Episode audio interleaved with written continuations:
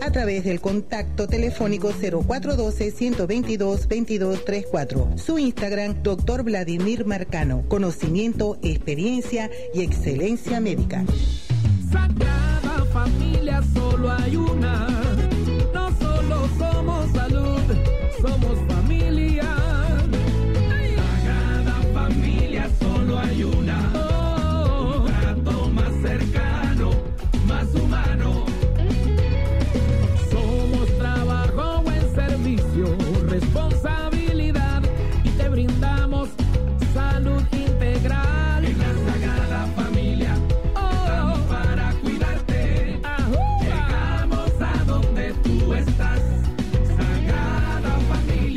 Ahora estamos más cerca de ti. Luz Radio 102.9.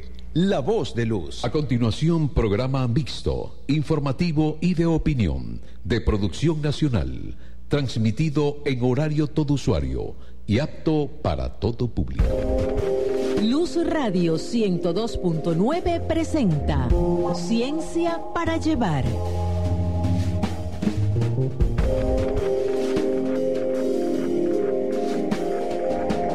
Buenas tardes y bienvenidos a Ciencia para Llevar, el espacio del protagonismo estudiantil a través de Luz Radio 102.9 FM. Hoy viernes 9 de junio tenemos un tema muy importante a nivel mundial, pero antes de contarles más sobre esto, vamos a mencionar los créditos del programa. En la dirección de Luz Radio, Elizabeth Miquilena. En la producción general de la estación Ne- Nerimar Ferrer. En la dirección de Ciencia para Llevar, profesores Edinson Castro y César Pérez. En la coordinación académica del programa, doctora Luz Marixa Reyes. Edición y montaje, universitarios Rafael Borges y Brigitte Valero. Producción general del programa, universitaria Adrián Chaparro. En los controles, Osvaldo Quevedo. Promoción y difusión, los universitarios Emanuel Fuenmayor, Adrián Chaparro y Leomar Espina. Y ante los micrófonos, Ricardo García de la Facultad de Arquitectura y Diseño. Adrián Chaparro de la Facultad de Humanidades y Educación. y Aida Gómez de la Facultad de Humanidades y Educación. Bueno, ahora que compartimos los créditos del programa, sí podemos contarles más sobre el tema del día de hoy, titulado Dona Sangre, Dona Plasma, comparte la vida, compártela frecuentemente. Vamos con la reseña del programa. Si no lo sabías, aquí lo sabrás. Ciencia para llevar. La Organización Mundial de la Salud designó que el 14 de junio de cada año se celebra el Día Mundial del Donante de Sangre como indicio de reconocimiento y agradecimiento hacia los donantes voluntarios de sangre de todo el mundo. La fecha conmemora el nacimiento de Karl Leinster, que nace en Austria en el año 1868. Fue un patólogo biólogo que descubrió los grupos sanguíneos ABO, hallazgo que abriría las puertas para que se llevara a cabo este gesto y procedimiento en la ciencia médica. Tal acontecimiento propició generar conciencia a la necesidad de hacer donaciones regulares para garantizar la calidad, seguridad y disponibilidad de sangre y sus beneficios, que serán de ayuda para aquellas personas que ameriten una transfusión, transfusión sanguínea. Hoy en Ciencia para Llevar recibiremos a especialistas en el área para conversar sobre este tema tan importante a nivel mundial. Muchas gracias Aida por compartirnos la reseña del tema del día de hoy. Y estamos muy emocionados por esta entrevista y la información que compartirán los invitados con nosotros. Así que no te lo pierdas. Pronto volvemos con más de Ciencia para Llevar. Vamos con la pregunta de la semana.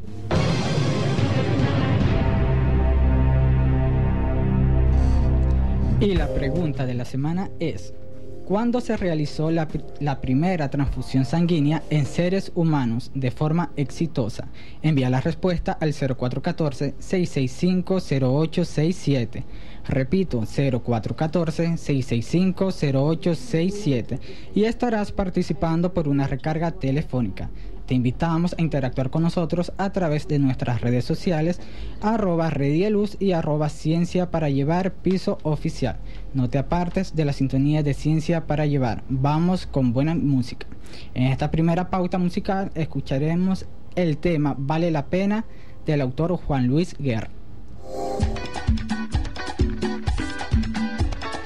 Extraño mi vida como nunca en mi corazón.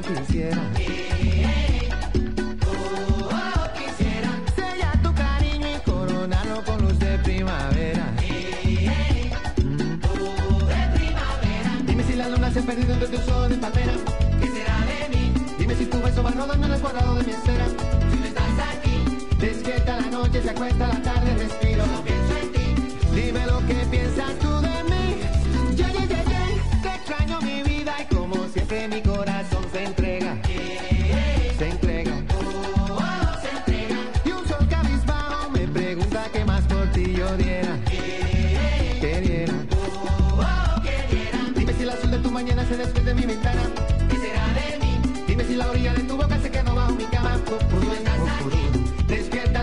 el silencio, respiro.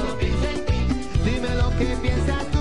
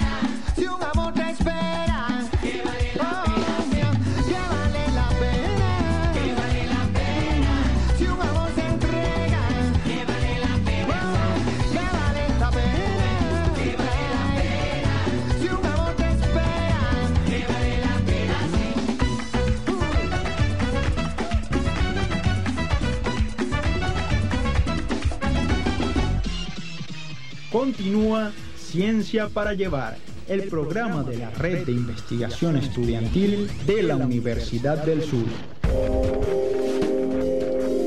Y cuando son las 2 y 8 de la tarde, continuamos con más de ciencia para llevar a través de Luz Radio 102.9 FM, La Voz de Luz. El día de hoy nuestro tema se titula Dona sangre, dona plasma, comparte la vida, compártela frecuentemente. Ahora vamos a darle la bienvenida a nuestros invitados. Nuestros invitados, sus ideas y nuestras inquietudes. Y hoy en Ciencia para Llevar nos acompañan invitados especialistas en el campo de la salud, quienes están trabajando para difundir la importancia de la donación de sangre voluntaria. En este programa tenemos presente al doctor Jesús Quintero, especialista en hematología, doctor en ciencias médicas, profesor titular de nuestra casa de estudios, la Universidad del Zulia, director del Instituto de Investigaciones Clínicas, doctor Américo Negrete de la Facultad de Medicina de Luz y adjunto del Banco de Sangre de la Doctor Armando Castillo Plaza. Así es. Asimismo, nos acompaña la doctora Oli Herrera, también especialista en hematología, egresada de la Universidad del Zulia y actual directora del Instituto Hematológico de Occidente. Y también nos complace presentar a la licenciada Xiomara Saavedra, quien es hemoterapista y coordinadora del Banco de Sangre del Hospital Dr. Adolfo Pons. Bienvenidos a Ciencia para Llevar. Es un placer para nosotros recibirlos aquí en este espacio, sobre todo para difundir la importancia que tiene la donación de sangre voluntaria a nivel nacional y también a nivel mundial. Porque es que si los hospitales no tienen sangre, pues entonces ¿cómo hacen para tratar a los pacientes, cierto? Entonces, bueno, para comenzar con la entrevista, quisiera saber qué tan alta es la demanda en el sistema de salud, tanto público como privado, sobre la donación de sangre para tratar a los pacientes. Hola, muy buenas tardes, ¿cómo están todos? Muchísimas gracias por la invitación, sobre todo que estamos en el mes y la semana de conmemorarse el Día Mundial del Donante Voluntario de Sangre. La sangre es un recurso muy valioso, un recurso terapéutico invaluable que solo viene de la gente y es para la gente. Actualmente las demandas transfusionales por la necesidad de sangre son muy elevadas, ya que, bueno, venimos luego de una pandemia bastante severa y además de eso, por supuesto, tenemos todos los pacientes que manejamos en los hospitales. Tenemos pacientes oncológicos, pacientes renales, tanto adultos como pediátricos, que tienen como requerimiento fundamental algún componente sanguíneo que se obtiene por la sangre. O sea que sí hay bastante demanda actualmente necesaria para los pacientes esta donación de sangre, ¿no? La, des- la demanda es extremadamente elevada, extremadamente elevada, por eso acudimos al hecho de comenzar a promocionar la donación voluntaria de sangre para soportar los suministros de sangre en todos nuestros bancos de sangre de las instituciones. Eso es correcto. Y bueno, ¿y qué actividades están haciendo actualmente desde los bancos de sangre para entonces poder promover esta donación voluntaria? Buenas tardes, gracias por la invitación. Bueno, estamos haciendo varias mm, promociones, ¿verdad? A nivel regional y estatal. Todos los bancos de sangre se han sumado a, celebrar con eh, donaciones voluntarias de sangre esta conmemoración por el Día del Donante. Este, los esperamos, ¿verdad? Esperamos que haya un buen auge de, de, de esta para personas valiosas para nosotros, son héroes, aunque ellos no lo saben, para poderle dar respuesta a esos pacientes tan necesitados que tenemos. Claro que sí, claro que sí, doctora licenciada. Entonces, bueno, es bastante importante eso porque sí, bueno, no probemos como tal la de la difusión del, de la dona, la importancia de la donación de sangre, entonces cómo vamos nosotros al, a informar al público y a la comunidad que es tan necesaria la donación sanguínea en los hospitales, ¿no? Así es. Tenemos que promocionar la donación voluntaria, porque es la, es la sangre más segura que po podemos ofrecerle al paciente. Y Claro. todos vamos a ser pacientes en cualquier momento. Y vamos a necesitar del banco de sangre, si no nosotros, alguien ha llegado. Bueno, y ahora que está conversando con nosotros sobre eso, licenciada, me gustaría saber y también como modo de información para el público que nos está sintonizando en este momento, ¿cuáles son los requisitos que debe tener un paciente para poder donar sangre? ¿Cómo es el donador ideal? El donador ideal debería ser el donante voluntario. en una edad comprendida entre 18 y 60 años, que goce de buena salud, que tenga un estilo de vida saludable, bien, con un peso de 50 kilos en adelante, que no esté tomando ninguna medicación que este, le prohíba o le dificulte donar, este, y tener la voluntad. No saben lo valiosos que son. El hospital Generalmente el banco de sangre es el que llama a trabajo. Nosotros nos alegramos cuando llegan los donantes. De hecho, siempre los buscamos, los solicitamos. Entonces, esa es nuestra materia prima. Un banco de sangre sin donantes, pues no es operativo. Claro, claro. Eh, de- déjame, bueno, este, quería complementar el, el comentario de la licenciada y bueno, y felicitarlo por el trabajo que hacen ustedes. Gracias, que doctor. son, eh, están iniciándose en esta, en esta carrera. Y bueno, desde temprano, ¿no? Que es lo, lo importante, ¿no? Y quería eh, complementar en el sentido de que precisamente por eso se celebra el Día del Día Mundial del Donante de Sangre. Ya desde el año 2005, aproximadamente 2004-2005, la Organización Mundial de la Salud estableció ese día, el día 14 de junio, eh, como Día del Donante de Sangre, precisamente para estimular, estimular la donación voluntaria y altruista de sangre. Y de una manera también de darle gracias al donante de sangre, o sea, premiarlo por esa loable eh, actuación que hacen al ir eh, espontáneamente a donar la sangre a una persona que ni siquiera conocen y de esa manera pues salvar, eh, como dec- decimos, salvar tres vidas, que dice el eslogan, para mí son cuatro vidas. Claro. Cuando se trata de una mujer embarazada, estamos tratando el binomio, madre e hijo, y pueden salvarse una vida adicional. De manera que eh, el- este día, el día 14 de junio, y eh, se instauró esa, esa fecha, eh, debido al nacimiento de, podemos decir, del padre de la inmunematología, el doctor Karl Steiner, Ujú. austriaco, que fue el que descubrió los grupos, los descubrió y los tipificó, los grupos sanguíneos, por allá por el año 1900, y gracias a él pues nace esta rama de la medicina, la inmunematología, que permitió eh, tener pues acceso a sangre s- segura, transfusiones seguras, con mínimos eh, complicaciones. Y bueno, gracias a- a- a- al doctor Carla Steiner sabemos hoy en día todo prácticamente lo que es la transfusión de sangre. Y gracias a su descubrimiento, pues eh, recibió el premio Nobel en, en el año 1930, el premio Nobel de Medicina.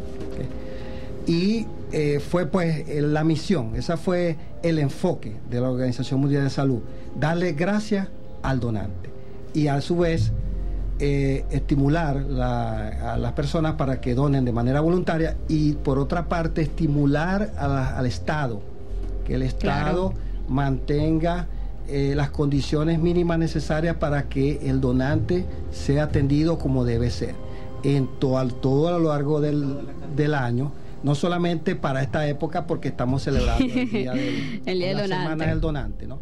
Entonces, ahí sí hacemos todo lo, lo- lo imposible para mantener los bancos de sangre, pero el resto de los del año eh, son desasistidos. Esa también fue una de las maneras de, de la Organización Mundial de la Salud de, de- de honrar pues, la, la memoria de este doctor y a su vez eh, llamar la atención al- a, las políticas de Estado, especialmente en los países subdesarrollados. Claro, claro, ¿no? Porque es que sin un servicio de banco de sangre en los hospitales, fíjese, ¿cómo van a poder ayudar a los pacientes traumatizados, a las embarazadas que tengan ciertas emergencias? Porque es que la sangre es imprescindible, es la que mantiene en funcionamiento todo el cuerpo. Entonces, creo que este llamado es bastante importante, imprescindible para la comunidad, para que sepa que es importante donar sangre y que también tiene sus beneficios. Pero bueno, eso lo podemos conversar más adelante. Ahorita sí quisiera que me respondieran porque quizás hay muchas personas que piensen que el proceso de donar sangre es muy complicado, me va a doler, la aguja es muy gruesa, me van a romper una vena. Entonces, bueno, sí quisiera que la licenciada me respondiera mano, aquí. tiene buena mano. Tiene buena mano, tiene buena mano, licenciada. Me dijera más o menos cuáles son las preguntas frecuentes que hacen los donantes y este quitarles a ellos ese tabú de la mente de que el el proceso no es doloroso y que es realmente rápido y que los beneficios que tiene, por supuesto. Por supuesto. La, el acto de la donación, ¿verdad? Es un, es un procedimiento sencillo. Siempre el donante llega muy aprensivo cuando llega por primera vez. Este, el dolor en, la, en el acceso venoso, pues eso, es- eso no se puede evitar. Pero no es cuestión de que les va a doler todo el día y va a permanecer ese dolor, eso es momentáneo. El donante es recibido y tiene sus derechos, ¿verdad? Derecho a ser informado, a ser tratado con respeto, a darse la información sobre los resultados de la sangre, de los exámenes que se le realizan. Se le da la oportunidad de retirarse, ¿verdad? O de autoexcluirse si lo desea. Eh, inclusive ya en el momento, ya en el acto de la donación. Eso es un derecho que él tiene tiene derecho a que uno mantenga, ¿verdad? Este, eh, lo que nos confiesa, ¿verdad? Es bajo secreto profesional.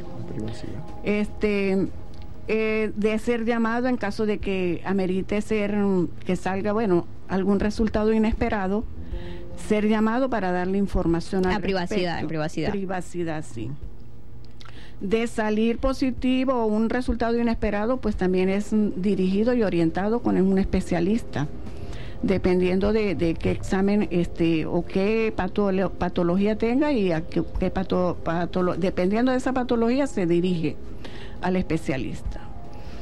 En fin, este llegan con mucha aprensión, llegan asustaditos, llegan este, con muchas preguntas y eso también es un derecho. Tenemos que responderle todo lo que los donantes preguntan, porque de allí depende la sinceridad que ellos tengan al responder y a la entrevista.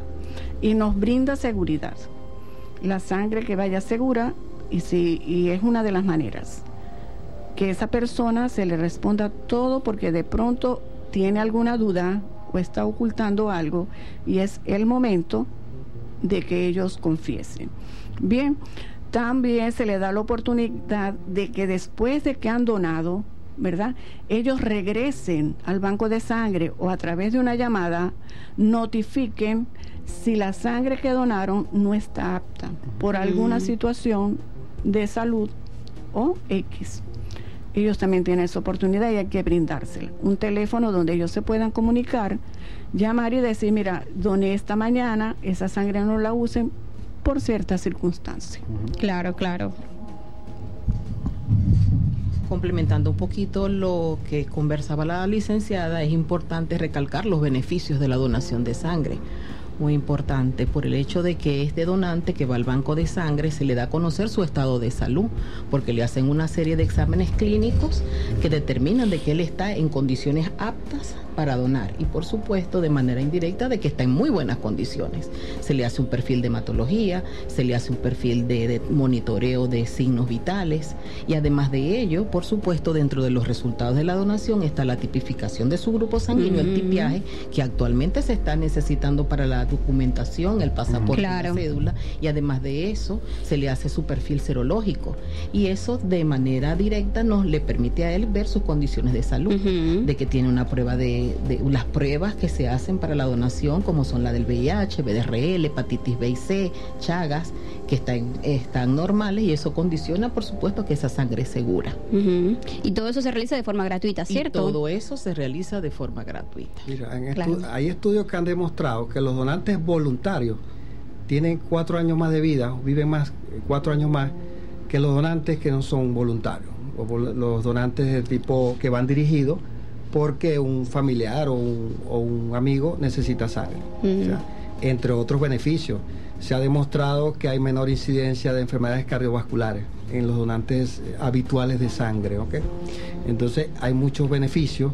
Se considera también aquellos individuos que por alguna razón puedan tener exceso de hierro en la sangre y no saben y esté causando algún daño, con la donación de sangre puede equilibrarse el valor de hierro en la sangre. Es decir, los, la- los beneficios son... eh, este, Son una- altos, muy altos. eh, una gran cantidad de beneficios y un beneficio importante que no es, eh, vamos a decir que sale de la esfera biológica y cae en la esfera psicológica es el bienestar. Mm. El bienestar de haber contribuido con salvar varias vidas. Claro, y claro. La satisfacción de haber contribuido con la materia prima que es la sangre. Esa sangre no la vamos a conseguir en un laboratorio, en una farmacia o en una mata. La única materia prima es la sangre que proviene del donante. Y del ser humano, claro. Del ser humano. El ser humano. En este caso, doctor, ¿cuántas veces puede donar una persona al año? Bueno, es- eh, normalmente cuando la persona dona, eh, la, la cantidad de sangre, en cuanto al líquido empieza el organismo a, a- a- a equilibrarlo, ya en las primeras, las primeras 24 horas se normaliza el volumen de sangre que ha perdido la persona, pero la producción de glóbulos rojos sí se tarda un tiempo más. Eh, se, se calcula que aproximadamente se requiere un mes, aproximadamente, entre un mes a dos meses, principalmente en, en mujeres, que se tardan más por el proceso de la pérdida sanguínea por la menstruación. Claro. Entonces re- se recomienda que en el caso de los hombres pueden donar eh, a cada tres meses, o sea, cuatro veces al año, y en el caso de las mujeres sí se re- restringe un poco a que donen tres veces al año. Por lo mismo de que ellas tienen mayor pérdida sanguínea por el, caso de la menstruación, entonces van a necesitar un mayor tiempo para eh, regular lo que donaron, pues, vamos a decir así.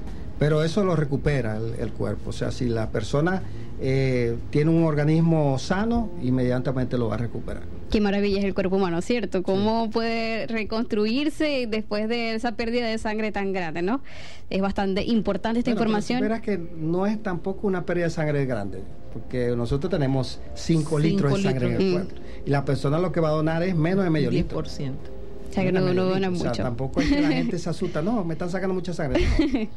No, es, es- es- es un porcentaje pequeño. Y con ese porcentaje pueden salvar tres vidas. O sea, Hasta cuatro. Hasta cuatro. Hasta cuatro. O sea, es, es- es sumamente imprescindible que se siga donando y que existan don- donantes voluntarios en todo el país. Bueno, doctor, cuando son las 2 y 25 vamos a escuchar publicidad y luego con buena música, pero en el siguiente segmento volvemos con estas entrevistas. Vamos a escuchar luego eh, La travesía de Juan Luis Guerra.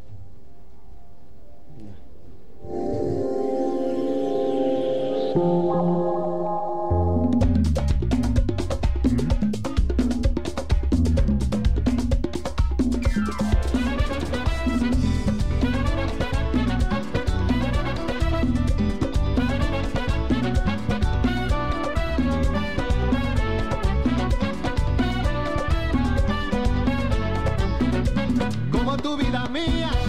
yo no encuentro en la tierra otra mujer. La he buscado en Namibia, en los Alpes, en los Champs-Élysées. He cruzado los mares y de paso subí en la Torre Eiffel. Caminé por Manhattan y llegué al Empire State. Oh, no, no, no, no, y como tú no hay en esta vida. Como tú no hay ninguna. Como tú no hay que me comprenda. Como tú me comprendes.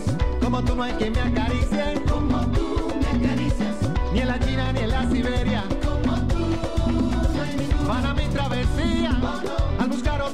Igual que tú. No lo hallé en Barcelona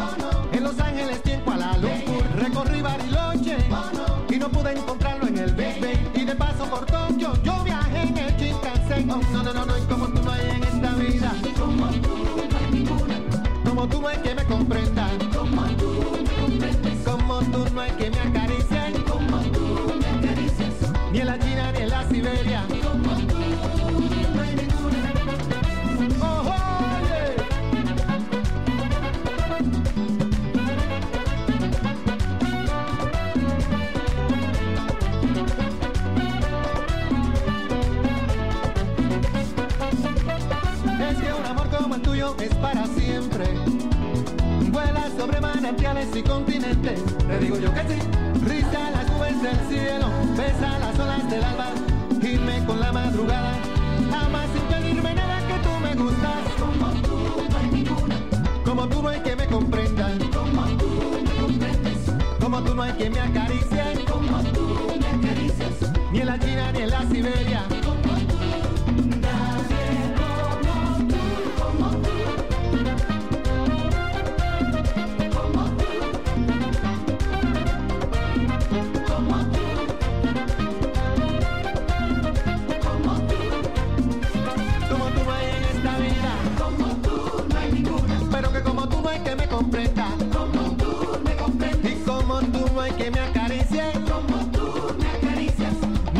Ni en la Siberia. Como tú. Como tú no hay en esta vida. ¿eh? Como tú no hay que me comprenda. Como tú me comprendes. Y como tú no hay que me acaricie.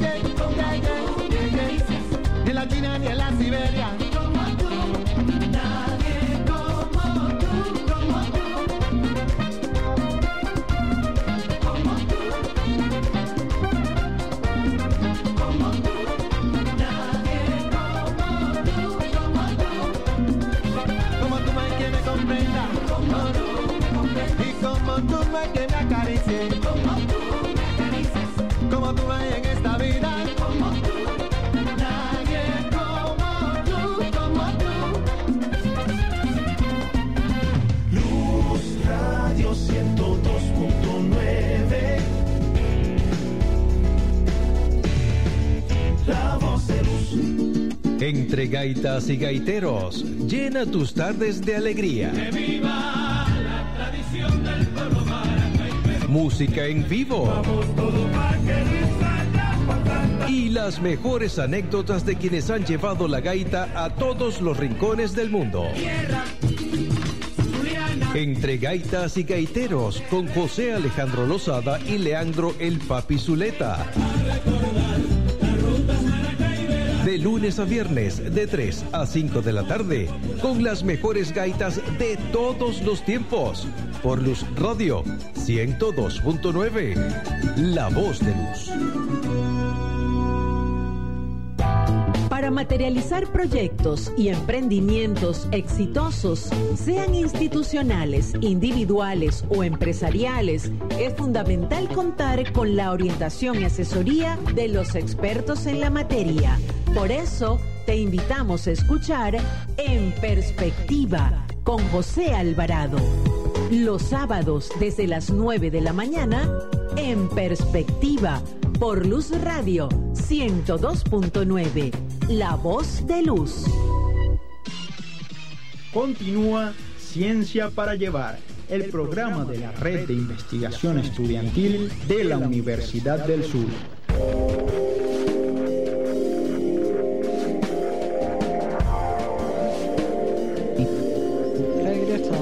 Más de Ciencia para Llevar, el espacio del protagonismo estudiantil, a través de Luz Radio 102.9 FM. Nuestro tema del día de hoy se titula Dona sangre, dona plasma. Comparte la vida, compártela frecuentemente. Y tenemos tres invitados especiales en el campo de la salud para continuar con la entrevista. Así es, Ricardo. Y bueno, aquí tenemos invitados bastante especiales para nosotros, el doctor Jesús Quintero, la licenciada Xiomara Saavedra, la doctora Oli, quienes son especialistas en este campo de la salud y de la hematología, quienes trabajan también por este luchar contra este, este diría yo, mm, inconveniente a nivel mundial que ya las personas no quieren donar las personas no quieren donar, ya no existen donantes voluntarios, sino que simplemente tienen como la obligación de, bueno, tengo un paciente, un, familiar que está enfermo, pues voy a donar sangre porque él necesita la sangre. Pero eh, no tienen conciencia que con el simplemente, el simple acto de donar pueden salvar hasta tres, cuatro vidas, como comentaba anteriormente el doctor Jesús Quintero. Y bueno, la doctora Oli temprano, hace un rato comen- comentaba sobre el COVID-19, la pandemia. Entonces, bueno, aquí tenemos la pregunta de cómo fue el reto de donación de sangre durante la pandemia por el COVID. Bueno, el reto fue bastante fuerte. Tuvimos muchos vientos en contra porque en vista de la enfermedad en cierta en, se tomaba cierta consideración según las condiciones clínicas de los donantes que no podían donar sangre.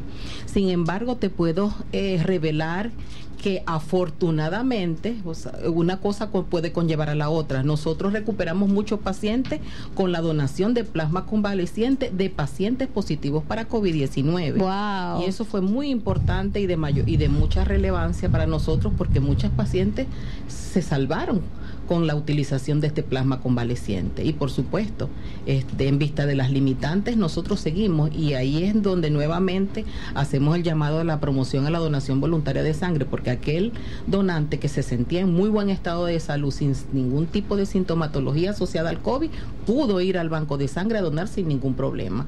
Para nosotros tener una reserva necesaria ante esta catástrofe mundial que vivimos con la pandemia de COVID-19.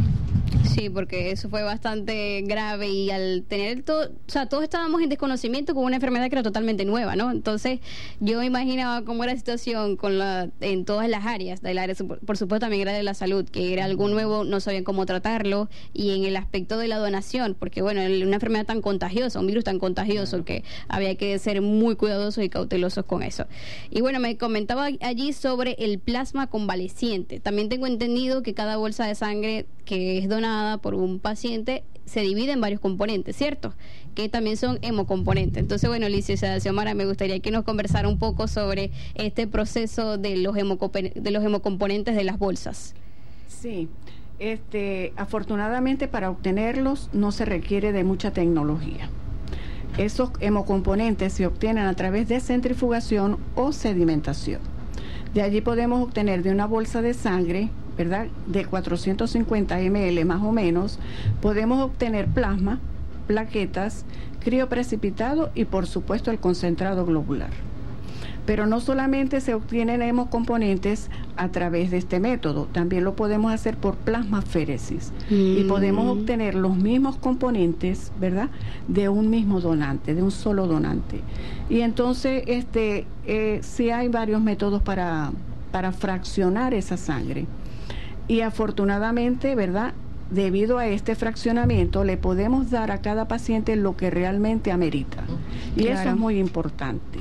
Ya el uso de la sangre total, pues se dejó de, de- hacer porque cada paciente va a recibir lo que realmente necesita, bien sea plasma, plaquetas, crío o el concentrado globular. Y esto pues este, ayuda, es beneficioso para el paciente. Claro, y en este caso me estaba comentando también el doctor Jesús Quintero anteriormente que, que bueno, se, se retira un pequeño porcentaje de sangre del cuerpo humano cuando se va a donar.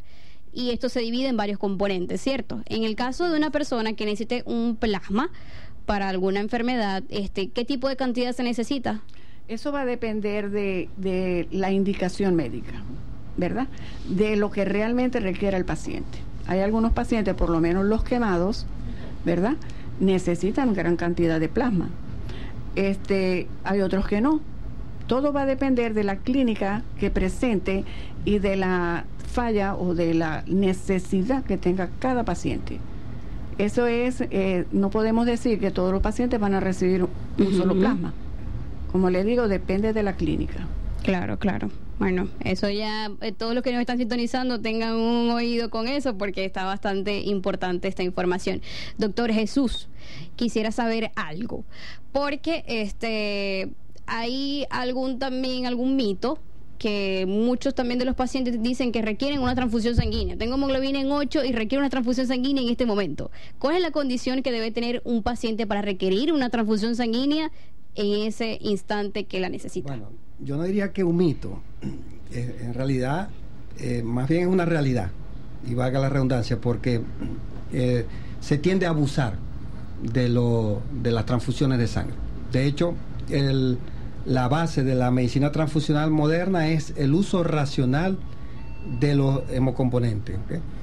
eh, basado en aspectos clínicos. O sea, no solamente nos basamos en el, en el valor de hemoglobina. Por ejemplo, si se trata de, del, de más común, que es el concentrado globular, para aumentar la hemoglobina, que es el ejemplo que me estás colocando.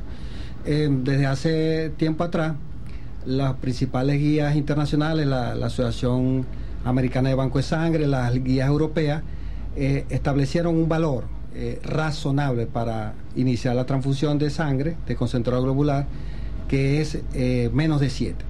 Pero hay que individualizar el tratamiento. No todos los individuos que tengan menos de 7 van a requerir transfusiones de sangre. Inclusive aquellos individuos que tienen más de 7 y están, bueno, 7, 8, 9, si están estables no requieren transfusiones de sangre. Ese, de- en ese concepto se basa pues el uso racional. Se han hecho trabajos, se han hecho experimentos con personas que tienen 5 gramos de hemoglobina y no requieren transfusiones de sangre. Por lo tanto, cuando el médico decide transfundir, tiene que eh, ser perspicaz y lo va a, la indicación va a estar basada eh, sobre todo en el aspecto clínico, más que un Mm. valor aislado de la hemoglobina. Claro, o sea que el, el médico tratante tiene que analizar todo el paciente, tanto su condición, su condición física también como su condición clínica, ¿cierto? En eso, ese es la, el, el verbo de nosotros, lo que llevamos a las demás especialidades, que a veces, bueno, se cometen eh, algunos abusos en el, en el uso de, de un recurso que es muy valioso, un recurso que es limitado. Entonces hay que usarlo con, eh, con, con, este, con, con bastante certeza y mm, sin olvidar que las transfusiones pueden generar algunas consecuencias en los individuos. Entonces hay que usarlo precisamente eh, de manera muy racional, con un criterio estricto. Claro, licenciada, entonces en- ya como lo comenta el, profe- el doctor Jesús Quintero, ¿cuáles son los riesgos que presentan los pacientes cuando están teniendo una transfusión sanguínea o una don- donación de sangre? Ujú, Muy buena pregunta.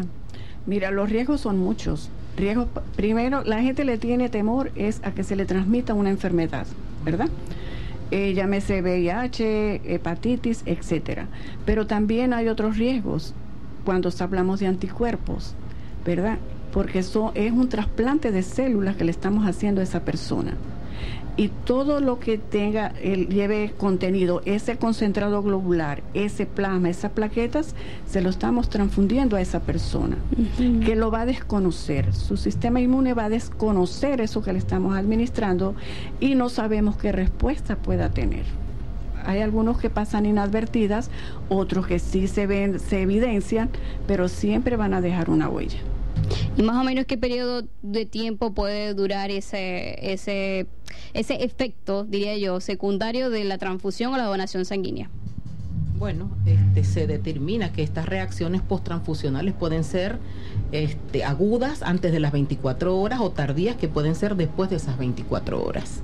Y eso después de las 24 horas puede tardar una semana y el paciente Una era... semana, meses y más dependiendo, Wow. tipo de, el- dependiendo del tipo de reacción. Esa, información es reacción. sorprendente. Porque precisamente hay una reacción antígeno-anticuerpo porque se está sometiendo al paciente a algo extraño y este va por supuesto a reaccionar, se va a sensibilizar y cuya respuesta puede ser X, desde 24 horas hasta más de 24 horas. Increíble. Bueno, pero igual la donación voluntaria sigue siendo importante y eso tenemos que tenerlo como conciencia todos. Y también las personas que nos están sintonizando tienen que este, aprovechar que el 14 va, se va a hacer una jornada de donación voluntaria en todos los hospitales, tengo entendido, y también en todos los bancos de sangre, y aprovechen este momento para poder donar. Exactamente, sí, en vista de la semana de la conmemoración de la donación voluntaria tenemos muchísimas actividades en los diversos bancos de sangre de las instituciones. Tenemos colectas especiales, charlas de promoción hacia la donación, tenemos toma de calles, tenemos los programas radiales y programas de TV, tenemos actividades en empresa, tenemos a- actividades en todo ámbito, este, de- en todos los ámbitos de la región con la finalidad de esto, de hacer campañas de promoción hacia la donación voluntaria de sangre. Y en el Instituto Hematológico de Occidente, ¿qué van a organizar para Bueno, el tenemos- 14? Tenemos varias actividades, tenemos varias actividades. Un bonche, bueno, pero me invita, porque yo también voy para Tenemos allá. varias actividades. Nosotros tenemos programado. Hoy comenzamos con una actividad de calle en el Traqui de Cima. También tenemos una actividad en una escuela con donantes potencial, bach- eh, bachilleres próximos a graduarse, este, donde le vamos a determinar el grupo sanguíneo y lo vamos a preparar para donantes potenciales. Tenemos actividades en la Coca-Cola, donde tenemos una charla de promoción y una actividad de colecta especial. Y por bueno. supuesto el bonche, como dice el bonche del 14, es muy importante que tenemos una actividad en el Colegio de Médicos el día 14 a las 10 de la mañana. Están cordialmente invitados que vamos a tener un simposio importante en relación a la donación voluntaria de sangre. ¿Y a qué hora es? ¿Requiere alguna un costo? No, totalmente gratuito, totalmente gratuito. Están cordialmente invitados. ¿A partir de qué hora comienza, a partir doctora? de las 10 de la mañana. A partir de las 10 de la mañana. Bueno, entonces aprovechen este momento para informarse más sobre la donación voluntaria y aprender sobre esta labor tan importante en el ser humano. Bueno, cuando son las 2 y 42, vamos con la pregunta de la semana y luego vamos con buena música, pero en el siguiente segmento continuaremos con más de este tema.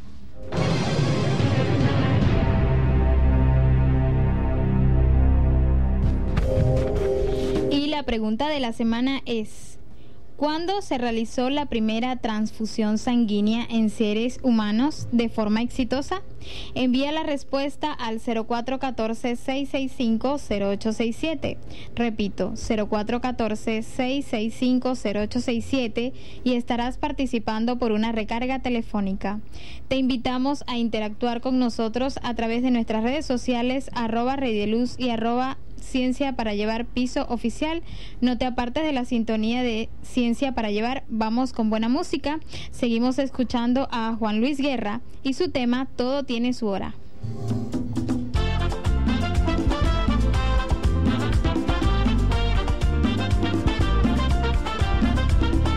Tú me dices que tu corazón ha sufrido tanto que no le queda la ilusión para amar otra vez. Que has llorado sin consuelo, que no encuentras la razón. Pero yo te digo, lo viejo pasó, cariño.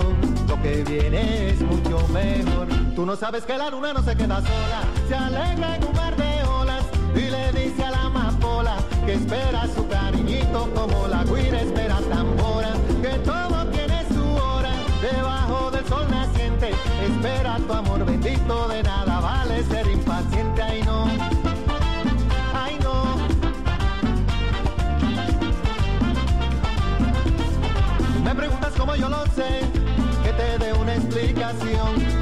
el buen amor solo hay que creer. Con tu de alegría, vístete con mi canción y recuerda siempre lo viejo pasó, cariño. Lo que viene es mucho mejor. Tú no sabes que la luna no se queda sola, se alegra en una y le dice a la amapola que espera su cariñito como la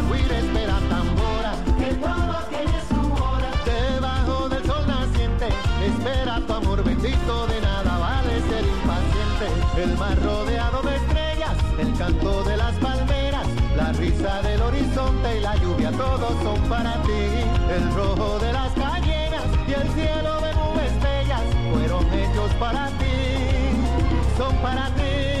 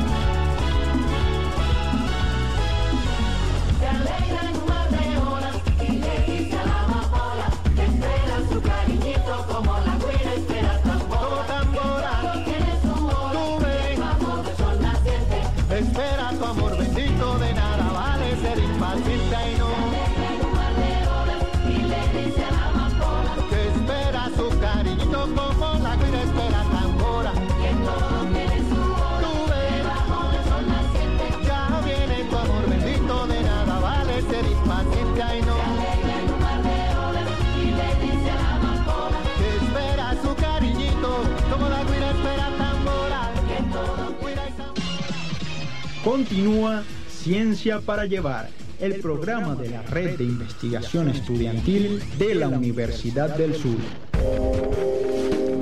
Cuando son las 2 y 46 minutos de la tarde, continuamos con más de Ciencia para Llevar a través de Luz Radio 102.9 FM, La Voz de Luz. Nuestro tema del día de hoy se titula Dona sangre, dona plasma, comparte la vida, compártela frecuentemente. Y escogimos este nombre del tema porque es el eslogan del Día Mundial del Donante de Sangre 2023, campaña realizada por la Organización Mundial de la Salud. Entonces, bueno, tenemos un programa bastante especial porque este, los especialistas aquí de la salud han compartido con nosotros detalles importantes sobre la donación. Conversamos sobre algunos mitos y este, información valiosa para todos aquellos donantes voluntarios que quizás no se han atrevido a esta labor tan importante y tan especial y no tienen el conocimiento que pueden, tienen la capacidad de salvar cuatro vidas solamente con el simple acto de ir a un hospital y dirigirse a un banco de sangre para poder donar sangre. Entonces, ajá, vamos a continuar entonces con la entrevista con el doctor Jesús Quintero.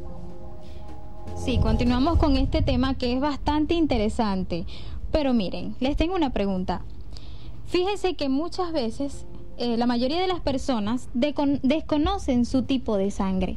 Entonces, quisiera preguntarles, ¿cuál es la importancia de saber mi tipo de sangre? Bueno, eh, es importante eh, eh, conocer el tipo de sangre en el sentido de que una persona puede en cualquier momento eh, presentar una emergencia, un accidente en algún momento y, si conoce el tipo de sangre pueden comenzarse a hacer cierta eh, diligencia antes de hacer el protocolo de establecer pues el tipiaje en el propio banco de sangre que debe hacerse obligatorio, pero ya se pueden ir adelantando algunas gestiones, sobre todo en esta época de carencia de, lo- de las transfusiones de sangre. Otro aspecto, si lo vemos desde ese punto de vista, que la persona puede requerir sangre en un momento determinado en una emergencia, podemos verlo desde otro punto de vista. Si va a ser como se va a, a comportar como un donante de sangre. Es decir, yo puedo en un momento dado, un individuo que requiera mi tipo de sangre, sobre todo si es una sangre eh, difícil de conseguir, una sangre eh, muy valiosa, como el caso de la sangre ORH negativa, y un- por casualidad una persona requiera ese tipo de sangre, bueno, yo como donante voluntario que soy, puedo ir a aportar mi granito de arena y salvar esa vida. Y de esa manera me presento al sitio y digo, bueno, yo soy de este tipo de sangre que la están requiriendo de emergencia y de esa manera pues ya dirigir, eh, siendo donante voluntario, pero ya va dirigido específicamente a ese tipo de, de persona que requiere ese tipo de sangre. De manera que todas las personas deberían conocer su tipo de sangre. Eh, y, y, bueno, eh, actualmente eh, prácticamente en la- algunas gestiones gubernamentales es obligatorio saber el tipo de sangre. Por lo menos la licencia necesita la carta médica, muchos eh, pasaportes, muchas cosas de esas gestiones gubernamentales se, se solicita el tipiaje. No, y que es bastante, importante uno conocer su tipo de sangre. Y también, fíjese también que bastante en internet hay algunos test que te dicen cómo, eh, según tu tipo de sangre, puede ser este tipo de persona. Y coloca las características. El doctor Jesús Quintana se ríe, pero yo lo he hecho. entonces, bueno, si les interesa hacer ese tipo de test, entonces también tienen que dirigirse a un banco de sangre para entonces saber cuál es su tipo de sangre. bueno, para continuar entonces, quisiera saber la licenciada, la licenciada Xiomara, ¿quiénes son las personas que no pueden donar sangre, que están prohibidas para donar sangre? Bueno, en realidad, este, las personas menores de 18 años, los mayores de 60 años, aquellas personas con enfermedades crónicas, ¿verdad? Que estén percibiendo medicamentos, ¿verdad? De forma continua. Aquellas personas que tengan un estilo de vida no saludable, que son personas de riesgo. Eh, las drogas. Eh, y lo- las demás enfermedades, hay enfermedades, ¿verdad?, que limitan la donación por cierto tiempo. No es que está excluido totalmente, sino por cierto tiempo. Y eso se, lo, se, se conversa con vos en la entrevista con el donante, pues se le hace saber. Vamos a esperar cierto tiempo, un mes, depende de lo que de, de la enfermedad o del proceso que tengan en el momento. Uno le da la cita cuando ya considere que puede hacer una donación segura. Claro, claro. No, y que bueno, me imagino que las personas que son mayores de edad no pueden entonces donar sangre porque eso ocasionaría otro tipo de enfermedades para ellos, ¿no? O sea, otro tipo de complicaciones sal- saludables. Mayor edad en el sentido que adulto, dices tú. Adulto mayor. ma- mayor de 60 años, como lo comenta ella. Claro, claro. Sí, hay unas pautas, unas normas, ¿verdad? Que algunas son nacionales, otras internacionales y hasta mundiales y que hay que acatar. Claro, Entonces, claro. están basadas en hechos científicos y entonces uno no es quien para venir y este desacatar esa norma. Así es, así es, licenciada. Entonces, bueno, ya para entonces continuar, la doctora Oli quisiera saber que, bueno, ya todas las personas, hay varios que están sintonizando porque ya están enviando la, respuesta correcta de la pregunta de la semana. Entonces, bueno, también quisiera que compartiera que si una persona desea donar sangre, eh, también aprovechando la semana conmemorativa y la no semana conmemora- conmemorativa el resto del año, donde puede acudir, cuáles son los horarios que tienen, que pueden acudir para ir a donar sangre y cuáles son los requisitos obligatorios que tienen que tener para entonces hacer esta labor. Ok, actualmente se está activando una campaña regional para la captación de donantes voluntarios. Entonces nosotros los invitamos a ustedes y al resto de la comunidad estudiantil y al resto de la comunidad en general que pueda asistir a todos los bancos de sangre de las diversas instituciones de- del Estado este, en horas de la mañana, desde las 7 de la mañana hasta las 12 del mediodía, para ser atendidos, por supuesto, como, como donantes de sangre. Bueno, los requisitos, como los había mencionado Xiomara, este, debe tener su documento de identificación, estar en muy buen estado de salud, mayor de edad, menos de 60, con un peso adecuado y, por supuesto, sin tener ningún tipo de sintomatología asociada a alguna enfermedad. Es decir, estar en muy buen estado de En muy, buen, en muy buenas condiciones. Hipertenso, hipertenso que tiene que estar controlado, ¿no? Claro, claro. Bueno, entonces ya para culminar, sí me gustaría que todos compartieran un pequeño mensaje de las personas que deseen donar sangre y bueno, sabiendo que con este gesto pueden salvar vidas y que su cuerpo le, respo- le responde nuevamente con ese este, este gesto, esta labor, me gustaría que compartieran un mensaje con el público que nos está sintonizando sobre la importancia que tiene donar sangre no solamente en esta semana conmemorativa, sino todo el año, los 365 días del año, para entonces poder salvar vidas. Ok, bueno, tenemos que recalcar los eh, beneficios que ya mencionamos en relación a la donación de sangre. Y nosotros tenemos una política en cada banco de sangre que quiero mencionar. Nosotros le podemos, le, le, le podemos apoyar o le, o le consideramos la necesidad de sangre de algún familiar de un donante voluntario en caso de que éste tenga la necesidad. Es decir, nos llegó un voluntario de sangre, ¿verdad? Donde nosotros, por supuesto, vamos a tener esa sangre segura en nuestro banco de sangre. Y nosotros hacemos la consideración de que vamos a suplirle la necesidad en caso de que se presente de este donante de sangre y cualquier familiar cercano. Eso a cualquiera anima, porque ¿quién no Claro. busca sangre actualmente ante una necesidad tan grande que tenemos de, de sangre? Bueno, mi mensaje en realidad es hacerle un llamado a todos los que tengan la posibilidad de promocionar la donación de sangre voluntaria que lo hagan. que le dediquen un poquito de tiempo a esa labor, a ese acto de, solidaridad tan importante. No sabemos cuándo lo vamos a necesitar. Sí, finalmente concuerdo con la licenciada Xiomara.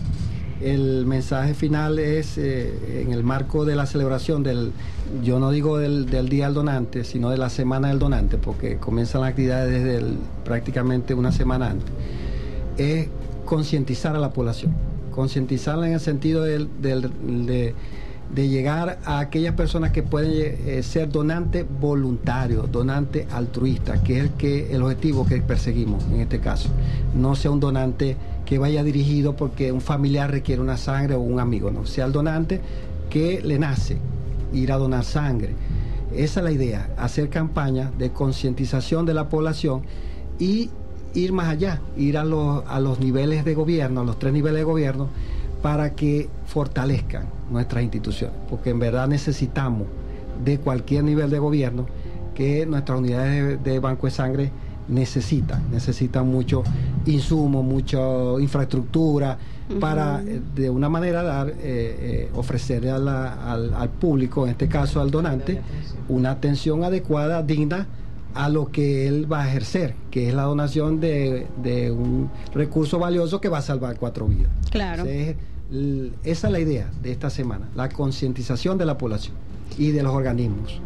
Así es, muy importante. Bueno, y que sin los organismos realmente no, puede- no se puede llevar a cabo realmente nada, ¿no? No se puede llegar a hacer nada si no tenemos apoyo de los organismos que son, digamos que la, la jerarquía viene estando ellos en un nivel como un poco más alto a- para brindarle apoyo tanto al público como a los pacientes, como a los médicos también.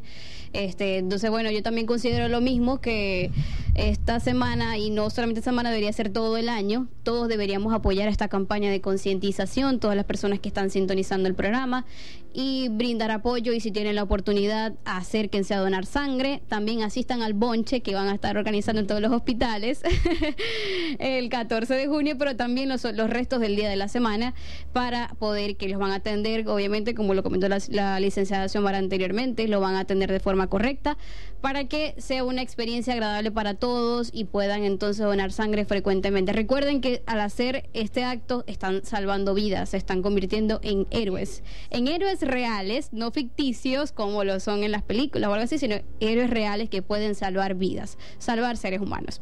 Entonces, bueno, ya cuando son las 2 y 5 ya tenemos que despedirnos. Muchísimas gracias por habernos acompañado hoy en Ciencia para Llevar, ha sido todo un placer. Gracias por la información que compartieron con nosotros. ¿Dónde los podemos conseguir en redes sociales? No, este, después le dejamos los números porque Sí, Inst- Instagram, mi Instagram es en arroba olierrera.com. Y también su, su número de contacto si desean contactarlos los, pa- los 04 pacientes. Eh, sí, 0414 067 8374 eh, ce- 0414 067 8368 y 0416 667 8374. Ok. Bueno, y a mí en el hospital al doctor Adolfo Pon, Banco de Sangre. A la hora que me necesiten, allí estaré. Excelente, licenciada. bueno, vamos con la pregunta de la semana y luego nos despedimos.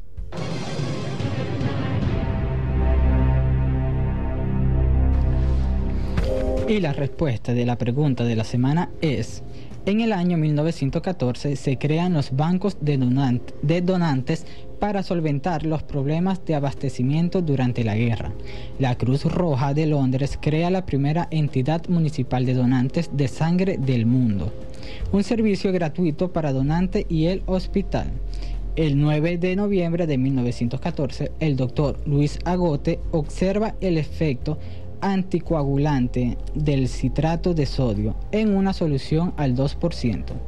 Realiza la primera transfusión con este método en el Instituto Modelo del Hospital Raxon y la repite el 14 de noviembre ante todas las autoridades, resultando de forma exitosa. Así es, muchísimas gracias a todas las personas que participaron, que están sintonizando el programa y la persona que respondió de forma correcta le haremos llegar el premio. Bueno, muchas gracias por sintonizar Ciencia para Llevar. Nos escuchamos nuevamente la semana que viene, el viernes a partir de las 2 de la tarde en Luz Radio 102.9 FM, Ciencia para Llevar, el espacio del protagonismo estudiantil. Antes de irnos, nos vamos entonces con Juan Luis Guerra con el tema de Visa para un Sueño.